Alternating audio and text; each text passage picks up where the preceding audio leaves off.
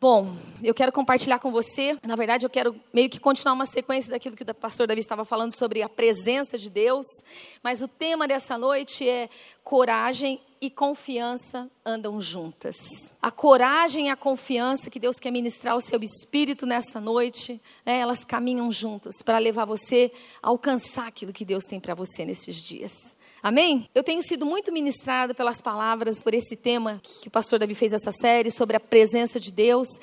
Tem tudo a ver com aquilo que Deus está fazendo no nosso meio como igreja, esse lugar que Ele está nos atraindo da Sua presença, e isso tem sido muito especial na minha vida. Eu tenho sido ministrada, abençoada. E Deus me levou a ficar pensando muito sobre isso, e eu queria começar falando sobre isso. Primeiro slide, eu queria só deixar algo que Deus colocou no meu coração, quero conectar com aquilo que Ele está falando. E Deus começou a ministrar ao meu espírito. Olha, na presença dele, quando você desfruta dessa presença de Deus, Deus começa a operar em você e começa a trazer temor dele no seu coração. Porque nesse instante, nesse momento de desfrutar dessa presença dele, é, vem como uma revelação ao seu coração da grandeza, da graça, do poder da sua presença. E aí, o temor no seu espírito começa a crescer. Porque você começa a ter aquela revelação da grandeza, da beleza de Deus. E depois Deus começou a falar comigo: olha, neste lugar é o lugar de você vencer a sua carne. É o lugar onde as suas vontades, onde, onde você se quebranta, é um lugar de rendição, é um lugar de transformação das nossas vidas. Amém? Esse lugar também é um lugar de ouvir a voz de Deus de ouvir a direção do Espírito. Quantas vezes nós precisamos de uma direção do Senhor? Nós temos decisões importantes para tomar. Nós precisamos decidir coisas relevantes na nossa vida. Às vezes você vai mudar de cidade, você vai mudar de um emprego. Você está tomando decisões sérias sobre a sua escola, sobre a faculdade que você está fazendo. Você precisa ir para a presença de Deus. Amém? Neste lugar você vai ouvir direção do Senhor. O Espírito Santo vai confirmar coisas no seu coração, vai trazer aquela paz, vai trazer clareza nas decisões que você vai tomar. E por fim, saúde, força física. Eu creio que a presença de Deus é um lugar de cura para as nossas vidas. Amém? Você pode desfrutar dessa cura maravilhosa que a presença de Deus traz.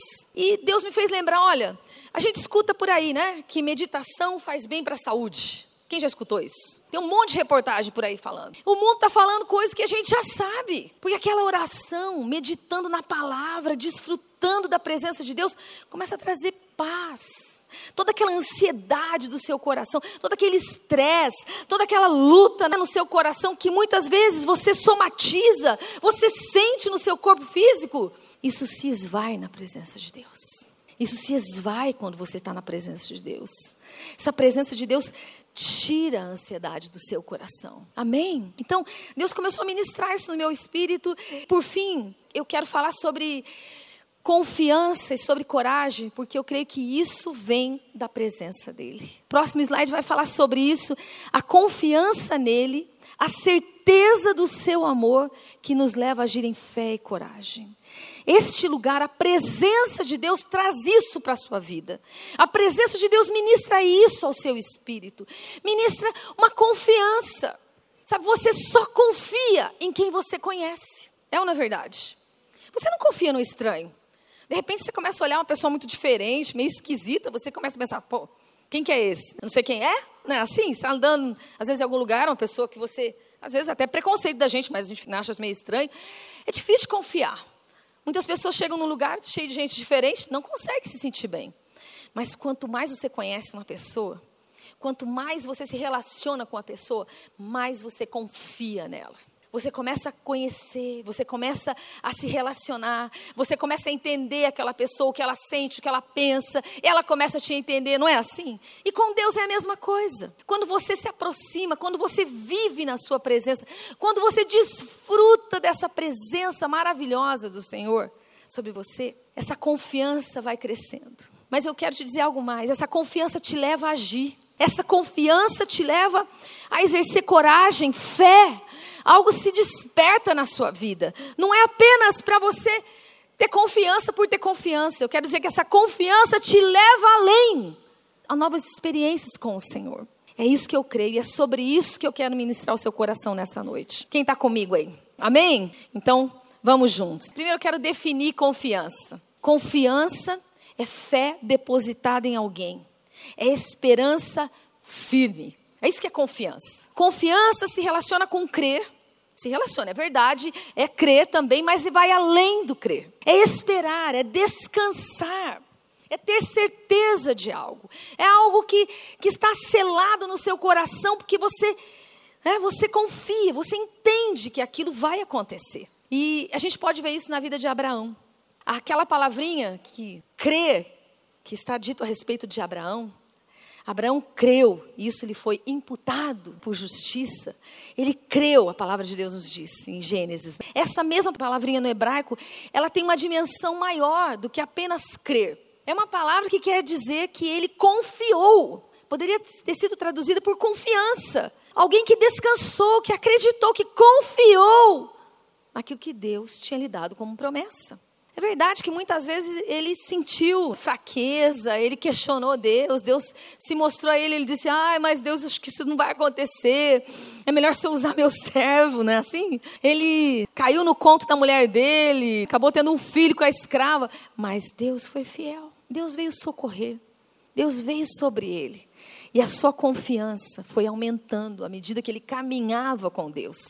Foi crescendo no seu coração. Então a fé requer confiança, requer um pleno comprometimento pessoal, alguma coisa que, que tem a ver com relacionamento, a disposição de confiar todo o nosso ser a Deus, todo o nosso ser a Deus sem reservas. É essa disposição, é sobre isso que eu estou falando com você. Eu creio que Deus quer gerar no seu coração um novo lugar de confiança nele. Quer que você desfrute de uma confiança nova no Senhor quer te levar a um lugar de relacionamento mais profundo com Ele. E é sobre isso que eu quero continuar falando. Deus deseja que nós confiemos nele. Deus quer que você confie nele. Mesmo quando tudo vai mal, mesmo quando as coisas estão difíceis na sua vida, porque Ele é fiel. Amém? Deus quer que você confie nele quando alguma coisa vai errada, quando alguma coisa saiu fora do controle. Você tinha planos, você desejava as coisas de uma determinada forma, você preparou alguma coisa e aquilo deu errado. Deus quer que você confie que os planos dele são melhores que os seus. Ele tem algo perfeito para a sua vida. Quando você erra, quando você pisa na bola, quando alguma coisa, quando você peca, você precisa confiar no perdão de Deus no perdão que Ele tem. Quando você se aproxima em arrependimento, quando você se volta para Ele, Ele tem perdão. Quantas pessoas não confiam nesse perdão? E a culpa as arrasta mais longe de Deus. Em vez de se voltar para Deus, em vez de confiar nesse perdão, a pessoa se volta. Mas Deus quer fazer algo novo na sua vida. Um novo nível de relacionamento, de confiança com o Senhor. Quando você está com medo, quando o medo assola o seu coração, quando vem sobre você, o Senhor quer dizer a você nessa noite: Eu sou o teu escudo. Confia em mim, eu sou o teu escudo. Eu sou aquele que vai te proteger, eu sou aquele que vai te defender nos momentos de dificuldade.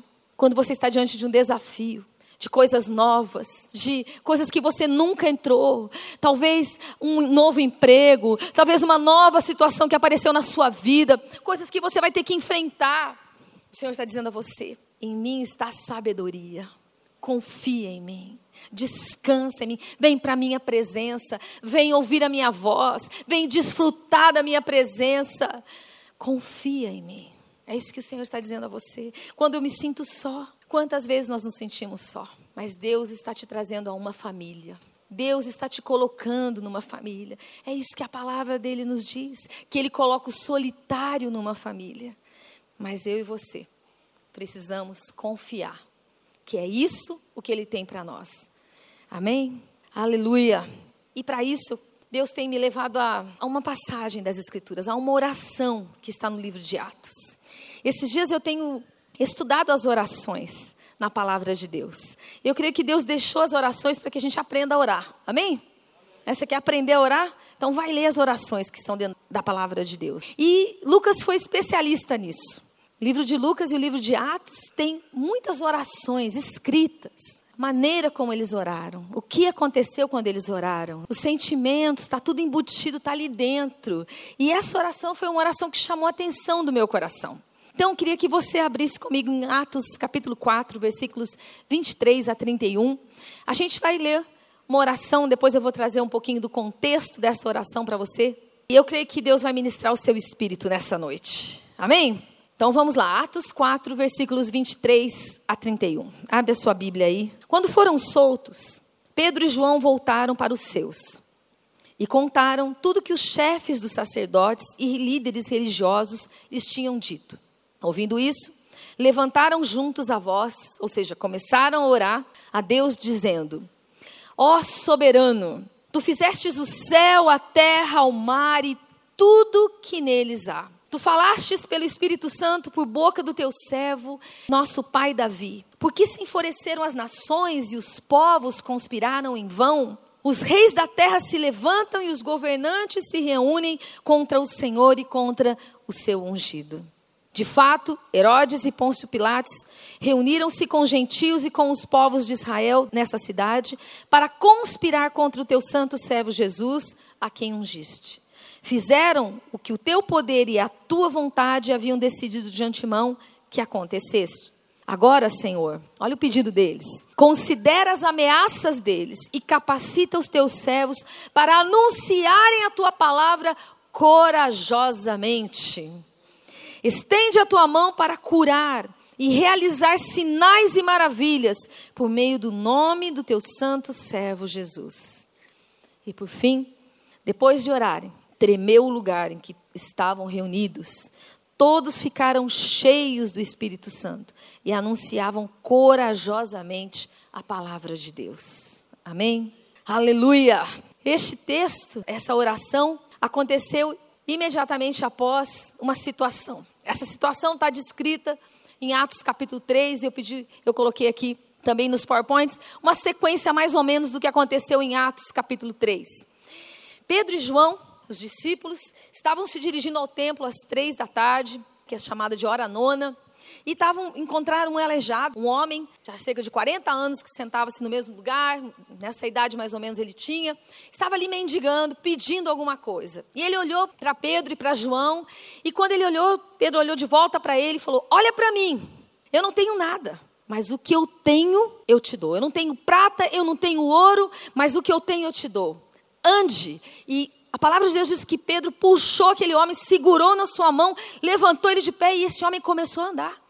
Houve um tremendo milagre ali. E eles estavam se dirigindo ao templo. E o que acontece? Aquele homem curado começa a gritar e chamar as pessoas, começa a atrair todo mundo para perto, começa a atrair né, todas as pessoas e começa a formar aquela multidão de gente ao redor de Pedro e todo mundo olhando para ele. Ele diz: Olha, gente, não olha para mim. Não olha para mim, porque não sou eu. E ele começa a ministrar a respeito de Jesus. Ele começa a falar, apesar de vocês terem matado o Messias, ele é o Cristo, Deus o ressuscitou e começa a glorificar o nome de Jesus. E ele diz assim: pela fé, daí no nome de Jesus, o nome curou este homem que vocês veem e conhecem. A fé que vem por meio dele lhe deu esta saúde perfeita, como todos podem ver. Que lindo. Eles se levantam e começam a declarar o que, que tinha acontecido com aquele homem. E Pedro continua pregando, ele chama aquelas pessoas ao arrependimento, à conversão. E naquele dia, cerca de 5 mil homens se convertem. Que lindo, hein, gente? A gente já sente aquela alegria do que Deus fez nesses dias. Por 300 pessoas, 5 mil homens, sem contar as mulheres, crianças, imagina quanta gente.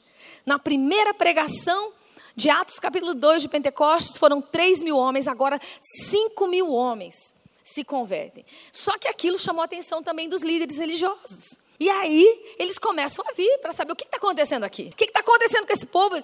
A palavra de Deus diz que eles estavam perturbados. Eles estavam pregando ressurreição. Os saduceus eram contra. Eles começaram a vir ali. Então, a palavra de Deus nos diz que eles vêm e começam a questionar, só que daí já estava tarde. A partir das quatro horas da tarde, o templo fechava, não podia fazer mais nada. Então eles botam no cárcere João e Pedro. E só no dia seguinte voltam a conversar com os dois. E no dia seguinte, a primeira pergunta que eles têm para eles é a seguinte: Com que poder ou em nome de quem vocês estão fazendo isso? Com que poder ou em nome de quem vocês estão fazendo isso? Ora, os dois começam a testemunhar começam a anunciar novamente sobre Jesus Cristo. E há dois versículos nesse instante que me chamam a atenção. O versículo 12, que diz assim: Em nenhum outro há salvação, porque também debaixo do céu nenhum outro nome há dado entre os homens pelo qual devemos ser salvos. Um dos versículos mais lindos da palavra de Deus é Pedro pregando o que Jesus disse, com outras palavras. Jesus disse: Eu sou o caminho. Eu sou o caminho, não há outro caminho para Deus. Eu sou a única maneira, o único acesso até Deus Pai. E nesse instante Pedro começa a dizer isso: olha, não há outro nome, não há outra forma, não há outra maneira de você se encontrar com Deus, a não ser o nome, este nome.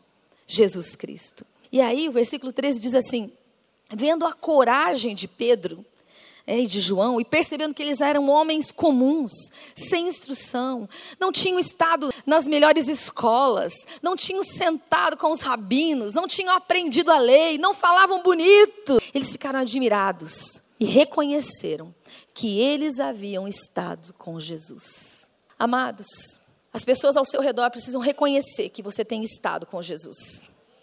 As pessoas perto de você precisam perceber. Pode ser que você não fale bonito, pode ser que você nem saiba falar tanto. Pode ser que as suas palavras não sejam palavras cheias de eloquência, cheias de sabedoria do mundo, mas não precisa disso. Você precisa ter estado na presença de Deus. Você precisa ter estado com Ele. Porque quando você estiver com Ele, as pessoas vão reconhecer que em você há algo diferente. A sua palavra é diferente. A sua palavra vai ter autoridade. A sua palavra vai ter vida. E é isso que eu creio, amados. Eu creio que Deus nesses dias está nos levando como igreja a experimentar a presença dEle para experimentar o seu poder para experimentar a sua vitória nas nossas vidas. Sabe? Não é apenas a presença pela presença, é verdade, eu amo a presença de Deus, eu desejo a presença de Deus. É o meu deleite, é, um, é minha alegria estar neste lugar de oração, mas é este lugar que me leva a confiar que ele pode fazer coisas grandes através da minha vida. Que Ele pode fazer coisas grandes através da sua vida. Que Ele pode mover através de você. E é isso, sabe? Pela manhã eu falei uma coisa que eu creio muito. Eu creio que as nossas células vão ser impactadas pela presença de Deus. Deus vai te usar, líder. Deus vai te usar poderosamente. Se você tiver estado na presença de Deus, se você tiver tido comunhão com o Senhor, as pessoas vão perceber. As pessoas vão ser ministradas, vão ser tocadas pela autoridade da presença de Deus na sua vida. Sabe por quê? Porque você vai sentir confiança nele. Você vai ser corajoso. Você não vai se intimidar com alguém que talvez saiba mais do que você. Você não vai se intimidar se alguém, talvez mais velho, entrar na sua célula. Talvez alguém com mais tempo de igreja, porque você vai ter autoridade em nome de Jesus para ministrar a palavra de Deus com poder e graça. E vida vai sair através de você. Vida de Deus vai sair através da sua vida. A sua célula não vai ser a mesma. Você crê nisso? Eu creio nisso. É sobre isso que eu estou orando. Estou naquela sala de oração, estou impondo as mãos nos ministérios e estou declarando isso, Senhor, em nome de Jesus, a tua presença, Senhor. Não só neste lugar, a tua presença fluindo através de nós, a tua presença que nós carreguemos, a tua presença que a gente leve aonde a gente for, que a tua presença se manifeste através de nós, que a tua presença toque, que a tua presença cure, que a tua presença traga milagres, Senhor, que a tua presença presença seja transformadora ao nosso redor, em nome de Jesus. Oh, amado, que Deus faça isso através de você, através da sua célula. Que a sua célula seja impactada pela presença de Deus na sua vida, pela autoridade, pela confiança que você vai ter de ter se encontrado com Jesus. Porque Pedro e João tinham estado com ele, tinham se encontrado com Jesus ressurreto. Quando aconteceu a morte, eles ficaram muito desanimados, mas quando Jesus se manifestou ressurreto para eles, não, agora abriu os céus, abriu a mente, abriu o entendimento. E aqueles homens se transformaram em homens corajosos, porque eles confiaram, porque eles vivenciaram a presença de Jesus ressurreto. E eu e você precisamos experimentar isso nas nossas vidas. Amém? Em nome de Jesus. A coragem, quero deixar com você essa frase. A coragem Eles tinham coragem que vem da confiança de quem conhece e de quem confia no Deus Todo-Poderoso. Quero que você receba essa palavra no seu espírito nessa noite. Coloque a mão no seu coração e declare essa palavra sobre a sua vida. Quero que você diga comigo: eles tinham coragem que vem da confiança de quem conhece, de quem confia no Deus Todo-Poderoso. Você conhece esse Deus? Você conhece, você tem confiado nesse Deus? Que áreas da sua vida você precisa entregar para Ele? Que áreas que você não tem confiado ainda a Ele? Que áreas que têm acontecido situações e que você tem agido na sua própria força? Que você tem confiado mais na sua sabedoria, naquilo que você estudou, talvez nas suas finanças? Que áreas Deus precisa trazer confiança sobre você nessa noite? Sabe, muitas vezes a gente confia em Deus para algumas coisas, mas para outras coisas não. As crianças chegam até a gente, mãe, estou com dor, peraí que eu vou buscar um remédio. Será? Será que a gente não deveria? Vem cá, meu filho, vamos orar primeiro? Vamos orar? Deus pode trazer cura na sua vida. A gente tem que ser sempre na nossa fé. Davi sempre conta uma história que quando Pedro era pequeno, ele estava com muita dor de cabeça, né, sentindo mal, deitado deitado, mal, e o Pedro chegou, pai, vamos jogar bola, vamos jogar bola, né, Pedro? Aí o Davi falou para ele, ai, meu filho, estou mal, estou me sentindo mal. Ele pegou, estendeu a mão, começou a orar. Senhor, em nome de Jesus, cura o meu pai, levanta ele deste lugar, em nome de Jesus. Terminou, ele olhou para ele e falou: Levanta, pai, vamos jogar. Uma fé simples que nem uma criança. É, eu creio, é, eu orei. Então levanta, pai, vamos jogar. O que, que a gente tem feito? Que áreas na nossa vida a gente precisa confiar no Senhor? Que áreas a gente muitas vezes não tem entregue ainda? Sabe, algumas coisas que a gente começa a fazer com a nossa própria mão, com a nossa mente, a gente fica lá tentando, às vezes com ansiedade, às vezes não dorme, fica tentando resolver aquele problema, fica tentando, ah, o que, que eu faço? Fica pensando, pensando, em vez de se levantar e ir lá orar. Em vez de se levantar e ir lá para a presença de Deus e dizer: Senhor, eu não aguento mais, eu preciso dormir, Deus. Eu preciso te entregar isso aqui que está na minha cabeça. Eu não consigo, mas olha que está aqui, Deus, está nas tuas mãos. Eu não consigo resolver. Deus, eu não consigo tirar meu filho daquele lugar. Deus, meu filho precisa sair daquele relacionamento, daquelas amizades. Deus, eu preciso decidir isso. Deus, eu preciso de finanças. Mas muitas vezes a gente está lá, remoendo aqui na mente. A gente está lá tentando achar uma solução com a cabeça da gente, com a nossa, com a nossa força, com a nossa capacidade. Mas Deus está dizendo a nós nessa noite: confia em mim, confia em mim. Vem para a minha presença, vem andar comigo, vem ouvir a minha voz, vem receber de mim. Deixa isso no meu altar, deixa isso na minha presença, lança isso na minha presença. Deus está falando isso para você nessa noite. Que área da sua vida você precisa confiar nele. Você precisa entregar. Você precisa realmente crer numa fé de relacionamento. Amém? Deus quer fazer isso na sua vida nessa noite. Deixa o Senhor ministrar você. Voltando àquela oração, eu quero tocar em alguns pontos que a gente encontra nela. A gente vê que nessa oração eles se levantaram juntos em unidade. No versículo 23 diz que eles levantaram juntos a voz a Deus. A palavra juntos ali diz, ó, estavam juntos, de mão dada, quem sabe? Estavam juntos numa só mente, num só coração, num só desejo, num só espírito, numa só fé. Então, eu quero só passar aqui por alguns aspectos dessa oração Quero focar em algo que está um pouco adiante, mas vou passar por essa parte rapidamente. Eles exaltaram a Deus. Nessa oração, eles levantaram o nome do Senhor. Eles levantaram dizendo: soberano. Senhor, tu és soberano, tu tens o domínio sobre todas as coisas. O Senhor criou os céus, a terra, o Senhor criou todas as coisas. Será que o Senhor não pode cuidar de uma situação tão pequenininha que nem a minha? Será que o Senhor não pode fazer uma coisa tão pequenininha que nem a minha? O Senhor é o criador de todas as coisas sustentas a terra, tens o domínio sobre todas as coisas. Depois eles relembraram a Deus a própria palavra do Senhor.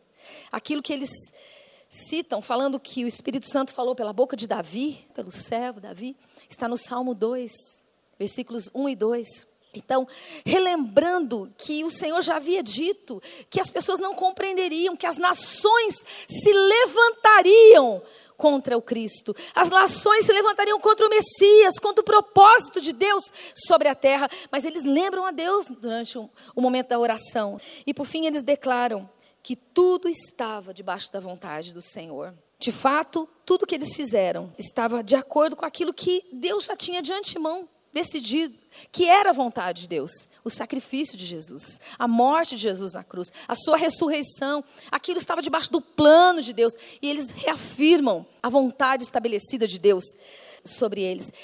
Eles compreendem que a perseguição não era por causa deles, mas era por causa do nome de Jesus, pela presença de Deus na vida deles, a pregação, o poder de Deus que se manifestou através deles. Isso vinha por causa do nome. Tanto que a pergunta que eles fizeram para ele: Mas em nome de quem vocês estão fazendo isso? Com que autoridade? Esse poder vem da onde? Essa é a questão. E eles compreendem isso, eles estão dizendo: Olha, Senhor, a gente sabe, a gente sabe que é isso mesmo que aconteceu. Você sabe que eu estava pensando esses dias, a nossa batalha não é uma batalha contra carne ou sangue. A nossa batalha é uma batalha no nível espiritual. Muitos lugares na terra existe uma perseguição clara, a igreja é proibida de se reunir, a igreja sofre, a igreja se reúne em pequenos grupos, a igreja se reúne nas casas. Mas no nosso caso, no caso brasileiro, a gente tem sofrido uma perseguição ideológica. A gente tem sofrido realmente o embate, o embate de ideias, o embate de pensamentos, o embate a nível da cultura. É muito difícil você ser crente hoje em dia nas faculdades. É ou não é verdade? Nas universidades, especialmente nas universidades né, estaduais, federais, porque a ideologia que você encontra ali, reinando, ela bate de contra. Quando você se levanta e diz assim: Eu sou crente.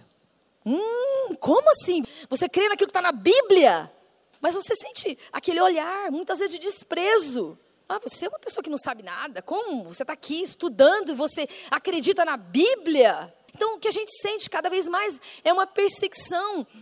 É por causa dos nossos valores, por causa daquilo que nós cremos, por causa daquilo que Deus tem ministrado através das nossas vidas.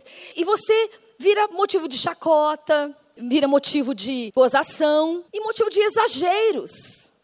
Eu não concordo todas as coisas com determinados pastores, mas eu sei que quando houve aquele atentado nos Estados Unidos, naquela boate. Depois eles fizeram uma charge, usando alguns dos nomes de pastores conhecidos, de pessoas cristãs conhecidas na nossa sociedade, e colocaram embaixo assim: Vocês mataram aqueles jovens. Como assim a gente matou aqueles jovens que estavam ali em Orlando? Como assim? Isso é uma perseguição clara, uma postura contra a gente. Mas eu quero te animar, meu amado. Deus quer te levar a um nível de batalha espiritual. Deus quer que você discina as coisas ao seu redor. Deus quer que você se levante no meio da sua geração para pregar a palavra. Pregar com vida, pregar com autoridade, com autoridade de quem andou com Jesus, autoridade com quem experimenta a presença dEle, que sabe discernir que a sua luta não é contra carne ou sangue, não é contra olhos julgando você ou uma cara feia, mas é no espírito. A sua batalha é no espírito. A sua batalha é contra os principados e potestades que estão aí guerreando contra a igreja do Senhor nesses dias. Eu quero te animar, confie no Senhor. Posicione-se, guerreie no espírito e Deus vai te responder a tua oração. Em nome de Jesus, amém? Mas o versículo 29, o versículo 30, a gente encontra algo bem interessante. Agora, Senhor, considera as ameaças deles e capacita os teus servos para anunciarem a tua palavra corajosamente. Diga comigo, corajosamente. Diga comigo, corajosamente. É assim que Deus quer que você se levante para ministrar a palavra. Estende a tua mão para curar e realizar sinais, maravilhas, por meio do nome do teu santo servo Jesus. Que coisa tremenda. Essa foi a oração deles. Senhor, usa-nos. Senhor, continua nos usando. Eles enfrentaram afrontas, foram colocados na prisão, mas eles não oraram. Senhor, tem misericórdia de nós. Senhor, tira-nos daqui. Senhor, Senhor, não permita que continue. Não, é, não foi essa a oração deles. A oração foi uma oração corajosa. Foi uma oração, Senhor, nos dá intrepidez. Senhor, nos dá intrepidez maior para continuar pregando a tua palavra. Senhor, nos dá autoridade, nos dá mais autoridade, mais poder no teu nome, Senhor, para continuar pregando a palavra. E eu creio que nesses dias Deus está fazendo isso na igreja brasileira. Deus está fazendo isso, Deus está levantando a igreja brasileira para pregar com mais autoridade. Mas não é uma autoridade só de palavra, é uma autoridade de quem anda na presença de Deus, de quem experimenta um relacionamento profundo com Jesus, de quem conhece Jesus, de quem desfruta dele face a face. Amém? Só quem faz isso tem autoridade para enfrentar o inimigo, tem coragem para orar dessa maneira, tem autoridade para pedir aquilo que eles pediram. Senhor, usa-nos com mais intrepidez, com mais coragem nesses dias. Essa é a minha oração, que Deus te levante com mais confiança nele e mais coragem nesses dias, em nome de Jesus. Amém? Oh Deus, porque sabe, quando nós confiamos, nós temos a certeza que Ele responde às nossas orações. Abra comigo 1 João capítulo 5, versículos 14 e 15. É uma confirmação daquilo que estamos falando. Esta é a confiança que temos ao aproximar-nos de Deus. Qual é essa confiança? Se pedimos alguma coisa de acordo com a Sua vontade, Ele nos ouve. Oh Deus amado, aleluia! E nós estamos pedindo alguma coisa que é de acordo com a sua vontade. É maior autoridade para pregar a sua palavra. É mais liberdade para ministrar a sua palavra. E sabemos que ele nos ouve em tudo que pedimos. Sabemos que temos o que dele pedimos. Você tem tido confiança quando você se aproxima de Deus? Quando você se aproxima dele, você se aproxima dele confiadamente, que ele é fiel para responder às suas orações que Ele é fiel para vir de encontro àquilo que você está pedindo, que você está colocando diante dele a sua necessidade. Quem desfruta desse amor, quem desfruta dessa presença, descansa e confia. Tem confiança para pedir as coisas na sua presença. Quando nós confiamos em Deus, nós temos paz. Você vai receber paz no seu espírito. À medida que a sua confiança nele cresce, a sua paz também cresce. Isaías 26, versículos 3 e 4 dizem isso: Tu, Senhor, conservarás em perfeita paz aquele cujo propósito é firme, porque ele confia em ti. Amém? Oh, que paz do Senhor venha sobre a sua vida. Que a sua paz aumente à medida que você confia nele. Que a perfeita paz do Senhor venha sobre você. Felicidade, bem-aventurança, prosperidade tem aquele que confia no Senhor. Salmo 4, versículo 12 diz: Bem-aventurado o homem que coloca a sua confiança no Senhor. Aquele que coloca a sua confiança, ele tem bem-aventurança. Mas o que é bem-aventurança? Algumas traduções dizem felicidade, mas eu acho que no português, felicidade é muito pobre. A gente pensa em felicidade, parece muito pequeno. A palavra bem-aventurança no hebraico, ela traz para a gente uma dimensão muito maior, dimensão de prosperidade, de bem-estar, de desfrutar daquilo que Deus nos dá. Tem tanta gente que tem tanto e não consegue desfrutar do que tem. Sabe por quê? Porque não tem, não é feliz no Senhor. Não tem essa prosperidade em Deus. Meu amado, não é o que você tem, é o que você é nele. É isso que traz prosperidade sobre você. É isso, a sua confiança nele vai derramar prosperidade sobre você e segurança. Salmos 125, versículo 1: Os que confiam no Senhor são como um monte de Sião que não se abala. Oh, aleluia! Oh, vem a tempestade, vem a chuva, vem a neve, vem o vento, vem as tribulações, vem as situações, vem os contratempos, vem tudo que pode vir, que a vida traz mas a gente permanece seguro nele, firmado nele, na rocha eterna.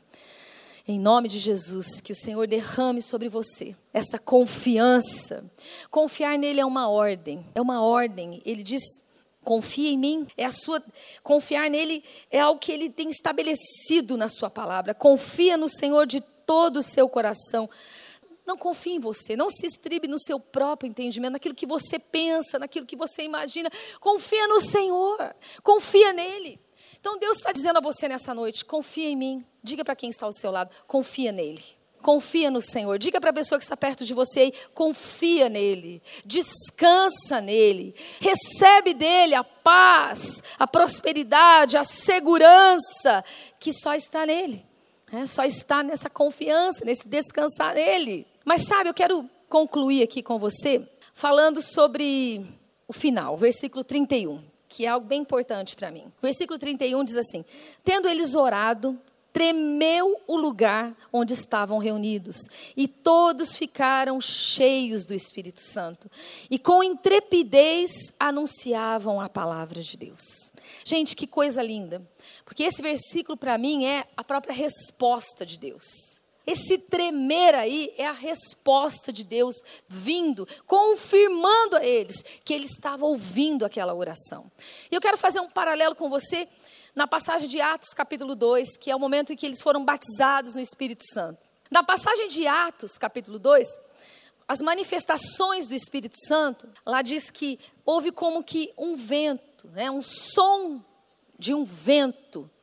Parecia um som de um vento que entrou sobre o lugar que eles estavam. Então a gente vê o vento ali, uma simbologia do Espírito Santo, da manifestação do Espírito Santo. E por fim, sobre cada um deles apareceu como que, e a palavra diz, pareciam línguas de fogo sobre a cabeça daqueles que estavam ali reunidos. E eles foram, naquele instante, cheios do Espírito Santo, como exatamente nessa passagem. E essas duas passagens têm algo de sobrenatural elas mostram essa manifestação, esse poder de Deus respondendo aquilo que eles estavam pedindo. Eles estavam ali em Atos capítulo 2 pedindo, não sabia exatamente o que, mas eles estavam ali em obediência ao que Deus disse a eles para fazer, para estar naquele lugar reunidos. Que algo sobrenatural aconteceria, mas eu creio que os discípulos não tinham uma ideia, não tinham entendimento, não tinham uma dimensão daquilo que aconteceria em Atos 2. E nem aqui em Atos capítulo 4. Mas vem aquele sobrenatural de Deus. Gente, eu amo essas manifestações da natureza. Não porque eu creio que Deus está exatamente num relâmpago ou num raio, é, mas porque eu creio, elas são simbologias do poder de Deus, da manifestação dele. E eu creio que esse abalar que Deus provocou ali, que Deus fez acontecer naquele lugar que eles estavam. Gente, você tem que imaginar, eles estavam orando, de repente aconteceu um abalo sísmico, tipo um terremoto, meu. Sabe, um negócio assim? Você está com os olhos fechados, orando, e de repente o lugar começa a tremer. Se alguém da minha idade começa a pensar, meu Deus, estou com labirintite. Não, não é. Mas é a presença de Deus chacoalhando o lugar que eles estavam. A presença de Deus movendo aquele lugar que eles estavam. A presença de Deus mexendo aquele lugar. Foi algo sobrenatural. Foi algo tremendo que aconteceu. E eu quero fazer com você uma aplicação. Que esse chacoalhar, esse tremer, foi a voz de Deus movendo aquele lugar. A voz de Deus respondendo, dizendo: Eu vou abalar. Eu vou abalar Jerusalém. Eu vou abalar as regiões celestiais. Eu vou abalar essa cidade. Amados, eu creio que nesses dias Deus quer abalar a terra. Deus quer abalar a terra através da sua vida. Deus quer levantar você em confiança, em uma coragem tão grande que vai fazer as pessoas ao seu redor serem abaladas pela presença de Deus. Você crê nisso? Oh, Pai, em nome de Jesus, eu creio nisso. E eu creio que era a voz de Deus, porque o Salmo 29 diz isso. A voz do Senhor faz tremer o deserto. A voz de Deus é poderosa. A voz de Deus abala os céus e a terra. A voz de Deus se move. A voz de Deus quer ser ouvida através da sua vida e da minha vida. Amém, amados? É assim que Deus vai se levantar nesses dias. Eu quero abrir com você Hebreus capítulo 12, versículos 22 a 27. Mas vocês chegaram ao Monte Sião, a Jerusalém celestial, a cidade do Deus vivo. O autor de Hebreus estava antes falando sobre Israel natural, o Israel natural. E agora ele começa a falar sobre a igreja, sobre o Israel espiritual de Deus. E ele diz assim: Vocês chegaram a Deus, juiz de todos os homens, aos espíritos dos justos aperfeiçoados, a Jesus, o mediador da nova aliança, ao sangue aspergido que fala melhor do que o sangue de Abel. Cuidado, não rejeitem aquele que fala. Se os que se recusaram a ouvir aquele que os advertia na terra não escaparam, e ele está falando de Israel natural, quanto mais nós, se nos desviarmos daquele que nos adverte dos céus. Aquele cuja voz outrora abalou a terra, Deus abalou a terra no Monte Sinai. Agora promete, uma vez mais, abalarei não apenas a terra, mas também o céu. Oh, amado, Deus quer abalar a terra e o céu nesses dias. Deus vai abalar a terra e o céu nesses dias. Deus vai chacoalhar o mundo espiritual nesses dias. Deus vai chacoalhar a sua igreja. Porque o que Deus tem para fazer na terra, Ele começa dentro da sua igreja. Porque o juízo de Deus que virá sobre a terra começa primeiro em mim. Começa primeiro na igreja, começa primeiro na vida de cada um de nós. Santidade começa primeiro aqui, na minha vida, na sua vida. Amados, eu creio que nesses dias, Deus quer usar você. Alguém comum, como usou aqueles homens. Alguém simples, que foi profundamente transformado, porque caminha com Deus. Pôde abalar uma cidade porque caminha com Deus. Eu quero concluir dizendo: Deus vai abalar a terra através das nossas orações. Mas vai cair o que precisa ser abalado.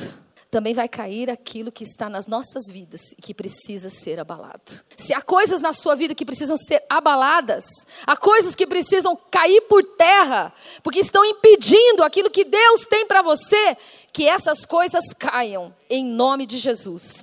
Porque o outro versículo diz que aquilo que é inabalável, a seguir naquele capítulo, é o reino de Deus. O reino de Deus é aquilo que é inabalável, aquilo que precisa ser inabalável nas nossas vidas. Isso é o que vai permanecer. É o que importa em permanecer. Apenas uma oração cheia de confiança no Senhor será corajosa o suficiente para não parar diante dos desafios da vida. Será que você tem sido corajoso? Será que você tem confiado no Senhor o quanto você precisa confiar? Esses dias, os céus e a terra serão abalados. A sua confiança precisa ser depositada na pessoa certa, precisa ser depositada no Senhor. Só nele, só Ele pode te levantar em coragem para viver aquilo que você precisa viver nesses dias. Em nome de Jesus. Eu quero te convidar a ficar de pé onde você está e fechar os seus olhos. Eu quero orar com você. Eu creio que Deus quer ministrar o seu espírito. Há muitas pessoas aqui que têm tido a sua confiança abalada nesses dias, sua fé abalada. Você não tem descansado em Deus. Você não tem encontrado este lugar. Muitas vezes você tem se retraído. Sua vida espiritual tem sido uma vida espiritual covarde. Porque você não tem sido um homem corajoso, uma mulher corajosa. Deus quer ministrar confiança ao seu espírito nessa noite em nome de Jesus. Eu quero te convidar a levantar suas mãos. Se Deus está falando com você nessa noite, se você quer receber essa porção de confiança que vem da presença de Deus, eu quero te convidar a levantar sua mão. Dizer, Senhor, eu preciso. Eu preciso andar contigo, Senhor. Eu quero desfrutar da tua presença, Senhor. Eu quero aprender a confiar em ti, Senhor. Eu quero encontrar esse lugar de descanso que está na tua presença, Senhor. Eu preciso, Senhor, deste lugar, Deus. Há áreas na minha vida em que eu não tenho confiado em Ti. E eu preciso te entregar, Senhor. Eu preciso crescer na minha confiança em Ti, Senhor. Oh, Deus. Oh, Pai, em nome de Jesus, faz isso nessa noite. Espírito Santo, move sobre nós. A tua presença está sobre nós, a tua presença está sobre nossas vidas. Senhor, derrama, Senhor, derrama sobre nós. Deus, aumenta o nosso relacionamento contigo, Senhor. Ensina-nos a confiar em Ti, Senhor. Ensina-nos a desfrutar da tua presença a discernir a tua voz, Senhor, a ouvir a voz do teu espírito, Senhor no meio do sussurro, Senhor, no meio do vento, no meio do terremoto, como Elias um dia ouviu, como Elias um dia experimentou. Oh Deus, muitos de nós nessa noite estão como que em cavernas, Senhor. estão como que em cavernas, com medo, com medo, com medo, fugindo, fugindo daquilo que precisava enfrentar, porque tem faltado confiança em Ti, Senhor. Senhor, em nome de Jesus, derrama da tua confiança, Pai. Derrama da tua confiança nessa noite. Amado Deus, quer ministrar essa confiança ao seu espírito. Enquanto nós cantamos, eu quero te convidar a vir aqui à frente. Deus quer derramar uma porção de confiança sobre você. As áreas que você precisa entregar para Ele nessa noite. Venha. Enquanto nós louvamos, venha aqui, venha receber. Venha receber essa porção de confiança no teu espírito, em nome de Jesus.